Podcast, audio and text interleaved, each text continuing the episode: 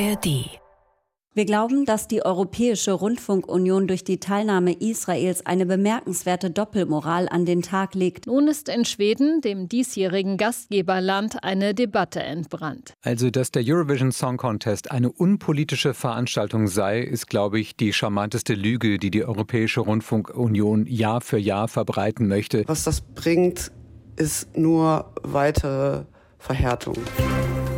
News Junkies Verstehen, was uns bewegt. Ein Podcast von RBB24 Inforadio. Israel soll vom Eurovision Song Contest ausgeschlossen werden. Das fordern mehr als 1000 Künstlerinnen und Künstler aus Schweden, wo der ESC in diesem Jahr im Mai ausgetragen wird. Unter den tausend schwedischen Namen tauchen auch die von, ja, kann man sagen, international erfolgreichen Acts auf. Robin äh, ist dabei, First Aid Kit, Fever Ray.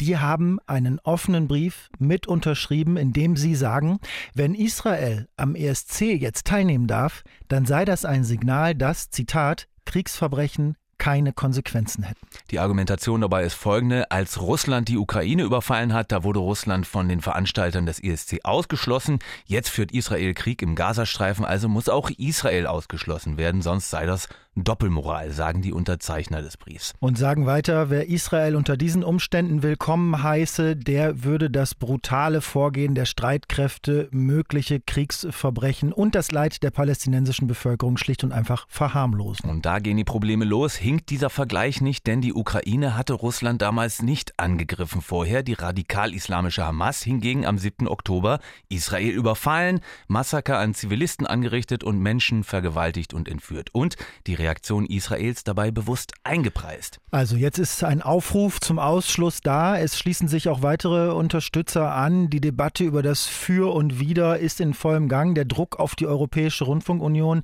als Veranstalterin des ESC wächst, äh, sich da irgendwie zu positionieren und plötzlich scheint jeder gezwungen zu sein, irgendwie Farbe zu bekennen. Über diesen Aufruf und die Debatte dazu sprechen wir heute am Mittwoch, den 31. Januar 2024 und hören dabei auch die Einschätzung von Nadine Lange, Musikjournalistin vom Tagesspiegel und Alexander Schmidt-Hirschfelder vom RBB, langjähriger Beobachter des ISC, oft live vor Ort, auch dieses Jahr wieder. Und das alles bei den News Junkies mit Christoph Schrag und Hendrik Schröder.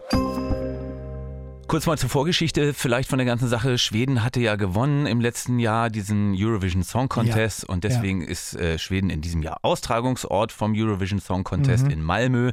Da geht er über die Bühne im Mai und jetzt gibt es diesen offenen Brief aus der schwedischen Musik-Community. Und das sind eben über 1000 Namen äh, von Sängerinnen und Sängern, von Songwritern, von DJs und Acts, die das unterschrieben haben, diesen offenen Brief, diese Forderung an die Veranstalter, die EBU, die European Broadcasting Union, dass Israel nicht mitmachen soll. Ein paar Namen äh, haben wir ja schon genannt. Robin, First Aid Kit, Fever Ray. Wer sich für Popmusik interessiert, kennt diese Namen. Ähm, Fever Ray ist übrigens die Sängerin von The Knife, früher auch eine bekannte Band. Also man kann sagen, gehört wirklich zu den oberen Ligen internationaler Popmusik aus Schweden. Die auf jeden Fall. Und das sind ja auch nicht die einzigen, die dabei nee, waren. Shoutout Louds zum Beispiel äh, findet man auch den Namen, äh, auch international bekannt. Eagle Eye Cherry hat unterschrieben, Bruder von Nene Cherry. Und äh, wir haben ja mit Musikjournalistin Nadine Nadine Lange vom Tagesspiegel gesprochen, die einen Kommentar zum Thema geschrieben hat und sie hat sich auch diese Liste der Unterzeichnenden angeschaut und äh, dabei etwas Stirnrunzeln bekommen. Ich muss sagen, dass es mich doch sehr befremdet, wenn MusikerInnen, von denen man bisher jetzt wirklich nicht viel gehört hat in Sachen Nahostkonflikt, im Übrigen auch nicht, als mehr als 200 Leute auf dem Supernova Festival abgeschlachtet wurden und viele weitere verschleppt und vergewaltigt wurden, dass die sich nun plötzlich aufschwingen und einen Boykott Israels beim ESC fordern. Was das der Zivilbevölkerung in Gaza helfen soll, ist mir völlig schleierhaft. Für mich sieht das nach einer selbstgerechten Profilierungsaktion von diesen MusikerInnen aus. Also für Sie befremdlich gar ein, ein Akt der Selbstprofilierung dieser Aufruf. Äh, zu den Reaktionen auf den Aufruf und der Bewertung oder den Bewertungen der Debatte kommen wir später noch ausführlicher zurück. Ich würde gerne erstmal noch bei den Unterzeichnern von diesem Aufruf bleiben. Also die Musikerinnen und Musiker, die ja zumindest stichprobenartig untersucht, sonst nicht als wahnsinnig politische mhm. Acts gelten oder in mhm. Erscheinung treten, ja. oder? Es ist ja eine lange Liste. Unterschrieben hat übrigens auch die Mutter von Greta Thunberg. Ja. Die ist ja auch Musikerin mhm. und ist selbst mal für Schweden beim ESC angetreten. Äh, Greta Thunberg selber hat wiederum nicht unterschrieben. Die ist ja äh, auch keine Künstlerin. Dabei gab es aber um sie äh, und Fridays for Future schon vor Monaten große Querelen, weil sie ihre Solidarität da mit der palästinensischen Bevölkerung im Gaza in einer Weise zu Ausdruck gebracht haben, äh, wo man ihnen eben vorwerfen konnte, dass sie das überhaupt nicht in den Kontext vom Terrorangriff der Hamas stellen und äh, auf Accounts von äh, Fridays for Future dann Begriffe wie Apartheidstaat, Israel und Genozid verwendet wurden. Mhm. Und mhm. man denkt so ein bisschen auch an diese Episode.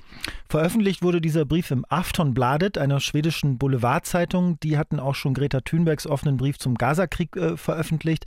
Und die Zeitung hatte in der jüngeren Vergangenheit schon häufiger den Vorwurf kassiert, sich bei Meinungsstücken nicht klar von antisemitischen Klischees abzugrenzen. Das also zum Hintergrund und äh, zur Gemengelage bei diesem Aufruf. Dann mal zum Inhalt oder zu dem, was die Unterzeichnenden genau wollen. Ja. Also im ersten Teil von diesem Brief, den sie da veröffentlicht haben, da ist die Rede von den 25.000 getöteten Palästinenserinnen und Palästinensern, mhm. von der Zerstörung der Infrastruktur, von den Binnenflüchtlingen, 85 Prozent, mhm. und davon, dass gegen Israel ein Verfahren vorm Internationalen Strafgerichtshof in Den ja, Haag das ist ja auch alles unbestritten, so. das sind Tatsachen. Und dann heißt es, wenn die EBU, also die Europäische Rundfunkunion, die das äh, ESC-Ding veranstaltet, wenn die Israel nicht dafür ausschließt, ausschließt, ausschließt, wo sie doch Russland wegen des Kriegs gegen die Ukraine ausgeschlossen hat, schon, dann sei das eben Doppelmoral. Und Sie sagen darin ja auch noch, der Angriff der Hamas äh, würde Israel nicht von der Pflicht befreien, sich wie ein demokratischer Staat an internationales Recht zu halten. Und dass sie selbst äh, sich als, als, als Künstlerinnen und Künstler in der Pflicht sehen, Druck auszuüben auf Akteure wie die EBU, ähm, sich zum Friedensprojekt ESC zu bekennen, so nennen sie das. Und, und, und nicht das Signal zu senden, dass Regierungen Kriegsverbrechen begehen könnten, ohne irgendwelche Konsequenzen dafür zu tragen. So, äh, die EBU hat ja äh, den Standpunkt, hier geht es bei diesem ESC ja gar nicht um einen Länderwettbewerb, sondern das seien ja teilnehmende Rundfunkorganisationen, äh, die hier dabei hm, sind, ja, weißt du? Also ja, nicht Staaten, das, sondern das sind ja, Sendeanstalten, die da gegeneinander antreten. Ja, klar. Aber da läuft jetzt ja auch kein deutscher Teilnehmer mit einer ARD-Flagge auf oder einer NDR-Flagge, die dann äh, innerhalb der ARD verantwortlich sind oder Engländer in der BBC-Farben oder sowas. Das ist ein schwacher Konto. Aber für, auf das Für und Wider kommen, äh, kommen wir gleich noch. Wir können an der Stelle erstmal zusammenfassen. Die schwedischen Künstler wollen, dass die ESC-Veranstalter Farbe bekennen, pro Palästina und Israel ausschließen. So, und jetzt zieht das Kreise, äh, die Debatte weitet sich aus und man kann zum Beispiel auch finden, in Island, da gab es auch schon einen Aufruf zum Ausschluss von Israel und dazu noch eine Umfrage, dass 60 Prozent der Isländer und Isländerinnen dafür wären, nicht zum ESC zu fahren, wenn Israel hm. kommen dürfe. Also Boykott. Wäre das, das dann? Das wäre dann ein Boykott, ja. Und das isländische Fernsehen, das hat schon angekündigt, man wolle da erst gemeinsam mit äh, dem jeweiligen Sieger oder der Siegerin vom nationalen Vorentscheid, das ist ja erst noch, äh, dann die Entscheidung treffen, ob man da jetzt mhm. hinfährt äh, oder nicht im Mai nach Malmö, wenn Israel denn kommen darf. Der israelische Botschafter in Schweden der hat sich zu dem Brief äh, auch schon geäußert, hat es scharf kritisiert, hat gesagt, das sei ein Geschenk an die Hamas, also die Kontroverse, wir kennen die jetzt aus, von verschiedenen Schauplätzen ja. seit Monaten, ist weiter im vollem Gange. Bislang hält die EBU, also die Veranstalter sozusagen des, des, des ESC, hält das aus. Die schwedische Rundfunkanstalt, die das Ganze in Schweden austrägt, SWT, sagt, naja, wir, wir ziehen durch. So hat sich die Programmdirektorin des Senders Eva Beckmann geäußert. Eh, ich kann die Emotionen und die Diskussion verstehen. Das, was passiert, lässt einen nicht kalt. Aber es ist die Europäische Rundfunkunion, die festlegt, wer teilnimmt nimmt. Und Israel ist dabei. Das respektieren wir. Und es ist laut den Statuten zum Eurovision Song Contest wohl auch so, dass ein Ausschluss nur möglich ist, wenn ein Song entweder offensichtlich politische Botschaften enthält oder wenn ein teilnehmender Sender staatlich gesteuert ist. Mhm.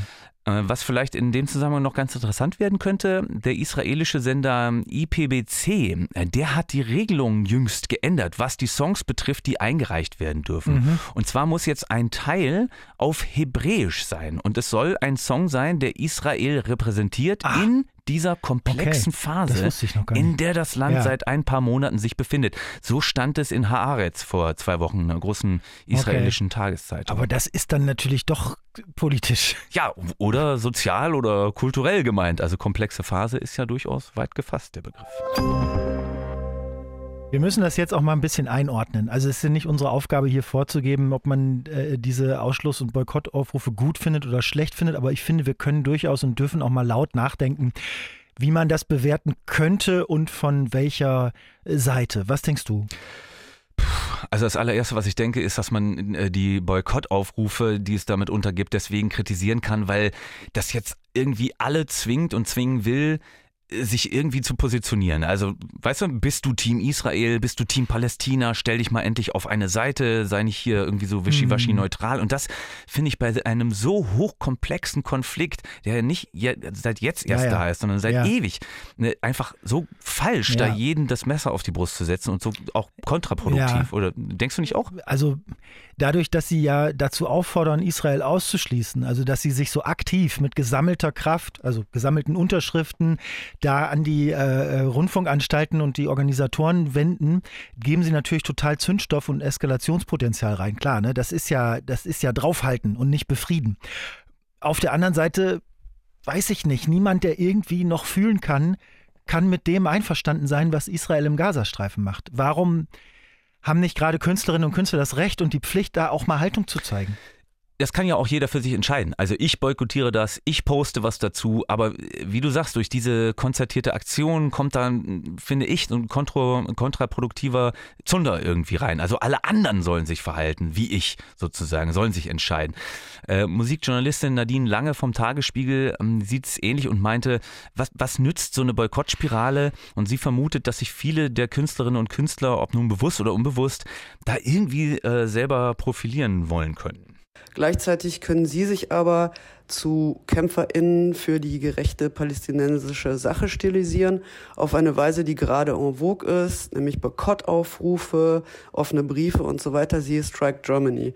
Ich finde diese ganze Boykottspirale äußerst kontraproduktiv, sie verhärtet Positionen, sie ist nicht auf Dialog ausgerichtet, sondern nur auf Blockade. Was das bringt, ist nur weitere Verhärtung. Also soweit äh, Nadine Lange vom Tagesspiel.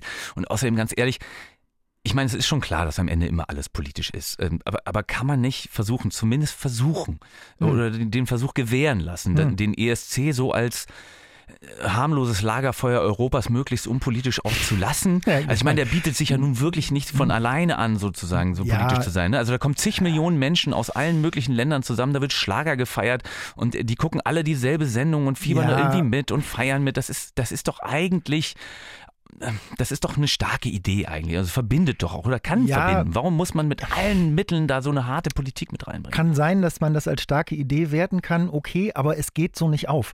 In dem Moment, wo du Länder gegeneinander antreten lässt, in welchem Wettbewerb auch immer, bist du politisch. Also das ist auch beim Fußball und bei den Olympischen Spielen auch voll die Mehr, dass es da ja nur um den Sport geht und nie um Politik geht oder gehen darf. Sobald da eine Flagge drauf ist, kommt Politik ins Spiel. Das ist so. Das war auch schon immer so.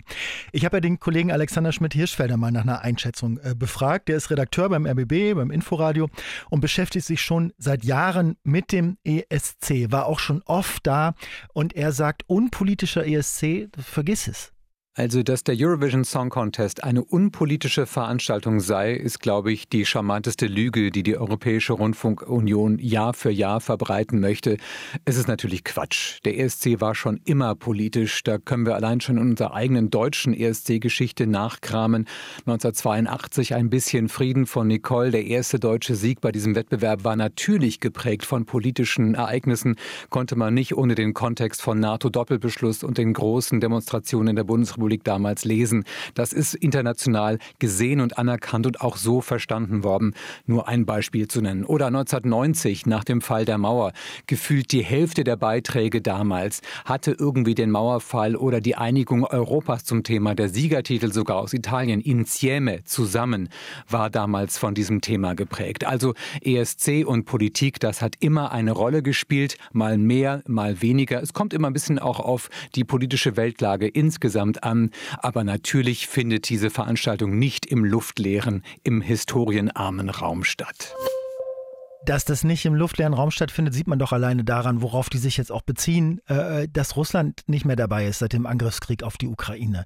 Also damals war die offizielle Begründung, dass diese Entscheidung die Besorgnis widerspiegeln würde, dass angesichts der beispiellosen Krise in der Ukraine die Aufnahme des russischen Beitrags den Wettbewerb, also den ESC, in Verruf bringen würde. Zitat. Danach sind dann auch die russischen Gremien von sich aus ausgestiegen, ne, sodass man jetzt sagen kann, also es wurde in einer Art gegenseitigem Einverständnis aufgelöst und möglicherweise wird es auch nie wieder zusammenfinden, keine Ahnung. Aber Tatsache ist, dass der ESC mit welcher Begründung auch immer Russland ausgeschlossen hat, aus politischen Motiven heraus. Ich meine, gerade auf den Ausschluss Russlands beziehen sich ja jetzt viele, die einen Boykott oder einen Ausschluss von Israel fordern, die sagen, äh, wenn ihr Russland damals ausgeschlossen habt, dann müsst ihr Israel ja jetzt auch ausschließen. Und? Na, ich verstehe überhaupt gar nicht, wie viele Menschen äh, das Vorgehen von Israel mit, mit dem von Russland äh, überhaupt vergleichen können. Weil ich meine, wir haben es kurz angerissen schon, Russland hat äh, ohne Not die Ukraine angegriffen, sondern aus eigener Motivation heraus, mit welchen Motiven auch immer. Israel äh, wurde aber vorher von der Hamas angegriffen und es wurden tausende Unschuldige ermordet, vergewaltigt, hunderte entführt. Also der Krieg in Gaza, der ist eine Reaktion ja. auf auf diesen Terroranschlag. Das ist ja keine Frage. Aber trotzdem kann man doch durchaus argumentieren, die Gräueltaten der Hamas äh, rechtfertigen nicht die mutmaßlichen Kriegsverbrechen, die Israel derzeit im Gazastreifen begeht und das ganze brutale Vorgehen. Also wenn sich Musikerinnen und Musiker jetzt mit den palästinensischen Opfern solidarisieren, äh, dann ist das doch nicht gleich gegen Israel als, als Land oder gegen die Juden. Also so verkürzt ist es doch nicht, oder? Das ist ja gegen die israelische Politik gerichtet, gegen die Handlung der Regierung, nicht gegen die Menschen und das Land. Ja, ich weiß nicht, ob man das in diesem Boykottaufrufen diese Differenzierung dann auch immer mit drin hat. Also da sind ja auch Leute dabei, die deutlich weniger differenziert äh, davor gehen, als du das jetzt hier formulierst. Also, und wie eingangs schon auch mal erwähnt wurde, also derartige Protestnoten, die gab es eben nicht, als Israel von der Hamas angegriffen wurde. Und das ist dann schon echt schwierig und, und sehr, sehr einseitig, oder? Warum reicht das eigentlich nicht, dass man sagt, ich bin für Frieden, ich möchte Sicherheit für alle Menschen in der Region, ich möchte das alles nicht. Ich finde es fürchterlich, was die Hamas in Israel angerichtet wird und ich finde es auch fürchterlich, wie erbarmungslos und brutal Israel darauf reagiert. Das ist ja auch ein Statement. Wieso, wieso muss man für ja. oder gegen die ein oder andere Seite D das sein? meine ich ja. Also dieser Positionierungszwang, ich finde vor allen Dingen jetzt bei Leuten, die eigentlich nicht in der Politik sind, äh, das kann nicht äh, richtig sein. Aber ich möchte auch nochmal auf eine Sache kommen, wo wir gerade über die Vergleiche mit, mit Russland gesprochen haben. Mhm. Äh, die, die Unterzeichner der Ausschlussaufforderungen, äh, die messen definitiv mit zweierlei Maß. Ähm, in der Begründung der schwedischen Musikerinnen und Musiker heißt es, äh, sie erwarten von den ESC-Organisatoren, dass sie gegen Teilnehmerländer vorgehen, die demokratische Werte und Menschenrechte verletzen würden. Aber das scheint eben nicht für alle gleichermaßen zu gelten, äh, weil hier darauf weist Musikjournalistin Nadine Lange hin. Außerdem haben sie einen wirklich auch großen blinden Fleck in ihrem Brief, in dem sie ja von der EBU fordern, dass sie bitte gegen Teilnehmerländer vorgehen soll, die Menschenrechte verletzen und komplett Aserbaidschan unerwähnt lassen. Richtiger Punkt muss man sagen. Aserbaidschan hat fast die komplette Bevölkerung aus Bergkarabach vertrieben und heimatlos gemacht letzten Sommer. Das sind 100.000 Leute, die da vertrieben wurden. Hatten wir hier bei den News Junkies ja im vergangenen Jahr drüber gesprochen. Mhm. Den Ausschluss Aserbaidschans hat bisher niemand aus dieser Ecke gefordert. David Baum schreibt im Stern, wenn Israel ausgeladen wird, dann soll Deutschland auch absagen. Das wäre wahrscheinlich folgerichtig, aber es geht aktuell, soweit ich lesen kann, niemand davon aus, dass Israel ausgeladen wird. Aber mit dem Act, der für Israel dann, dann äh, nach Malmö fährt, möchte man wirklich nicht tauschen. Das wird absehbar Pfiffe und sehr, sehr wenige Punkte geben. Davon kann man ausgehen. Ja, ob das dann die richtige Adresse ist für seinen politischen Protest, ich weiß es nicht. Das waren die News Junkies für heute. Wir hören uns morgen wieder in der ARD Audiothek und an anderen Orten, wo es Podcasts gibt. Tschüss, sagen Christoph Strack und Hendrik Schröder. Ciao. News Junkies. Verstehen, was uns bewegt. Ein Podcast von RBB24 Inforadio. Wir lieben das Warum.